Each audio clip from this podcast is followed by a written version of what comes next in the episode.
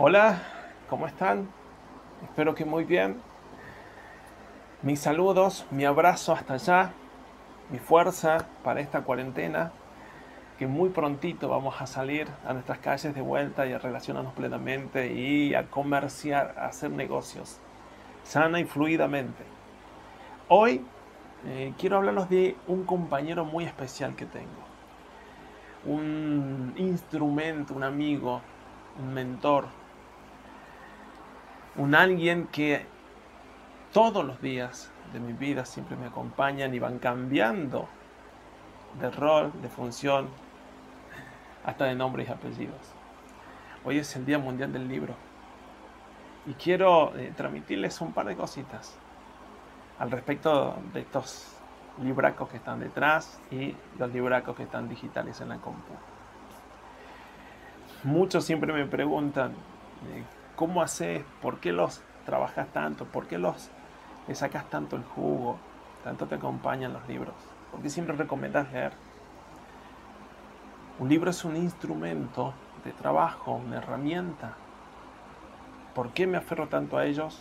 Porque combino mi experiencia de haber trabajado en tantas empresas, en tantos roles, y mi formación, mis conocimientos de investigación que va más allá de una licenciatura o de una maestría. Va acá constantemente de renovar esto, allí, ¿sí? Y que me hagan un F5 a mi mente, a mi cerebro, a mi cien, me actualicen, me brinden más herramientas, más espacios de reflexión. Uno que tiene el honor de ayudar a, otras personas a otras organizaciones, tiene que tener mucha objetividad, mucho análisis, muchas herramientas de acción inmediata. Tanto en este rol como el emprendedor. ¿sí? Me doy vuelta y tomo cualquiera. Winning, de Jack Welch, es un hombre que ha trabajado fuertemente en General Electric, eh, una referencia. Eh, y es un libro que constantemente le pego una vueltita, dos o tres veces al año prácticamente. Pero ¿qué es lo que hago? Y lo que siempre recomiendo a aquellos amigos que me dicen, che, Sergio, eh, mostrame, pasame, contame, eh, referenciame un libro. ¿Qué hago yo con un libro? Me van a matar. Eh, y es más, eh, se los cuento como futuro casi escritor porque estoy terminando mi primera saga, entre comillas, de libros, que ya muy prontito van a salir. Yo tomo el índice el índice y lo desafío. Busco lo que necesito. Lo que necesito ya. No para dentro de tres meses. No puedo leer algo anecdotario. Tengo que leer algo que me sirva. Y para eso tengo que tener objetivos. Ustedes saben cómo hincho las guindas con eso, cómo pico sesos con eso. ¿De qué?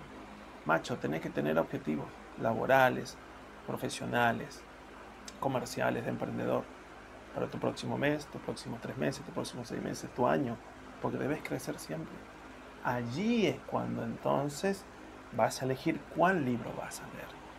Y al libro le vas a faltarle respeto.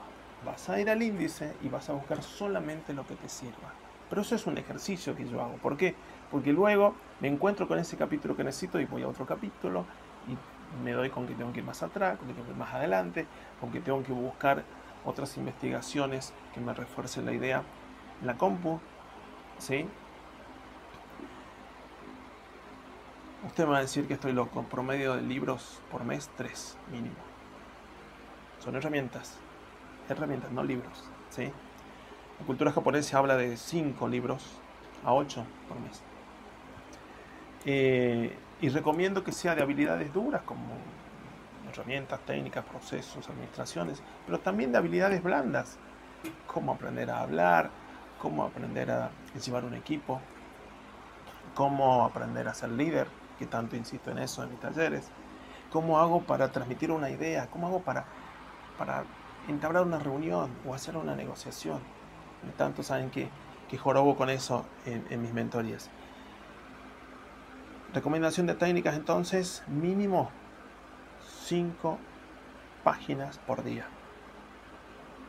Foco en objetivo, foco en índice, 5 páginas por día y luego multipliquen. cuánto realmente van a tener en la cabeza. Cuarto punto, una hojita y una lapicera. ¿Sí? ¿Para qué? Tengo que apuntar. Y acá voy a llevar allí. ¿Por qué? Porque después lo tenés que aplicar en tu diaria. Lo tenés que aplicar en tu diaria, en tu laburo, en tus objetivos. Si no esto, los estudios indican que en menos de 30 días lo que la mente le colocaste desde acá se va a un 70%. ¿Sí? Leer en voz alta para que también nos ayude en la comunicación. Tenemos que ser y parecer profesionales en lo, que seamos, en lo que hagamos. ¿sí? Último punto, me permito, quiero leerles un par. Qué importante que es el, em, que el emprendedor se conozca en sí, en su gestión, para partir de ahí ser permisible a aceptar y razonar los defectos en su gestión de su emprendimiento y asimilar de mejor manera un proceso de hasta inclusive capacitación continua. Porque es característica del emprendedor poner las responsabilidades en los demás y poner poco hincapié en cómo impacta en su productividad su propio desempeño. Su propio desempeño. A medida que el emprendedor reflexione con los resultados que genera bajo su responsabilidad y de una forma práctica para entender el criterio, sería que sucedería si el emprendedor tuviese la posibilidad de observarse en la gestión diaria y una pantalla que le muestre cómo se está comportando. Tendría mayor afición al aprendizaje, mayores conocimientos, mejores resultados. Se anticiparía mejor a lo que sucede, a lo que le sucede a él en vez de lo que le pasa a los demás. Y sería otro nivel de emprendedor.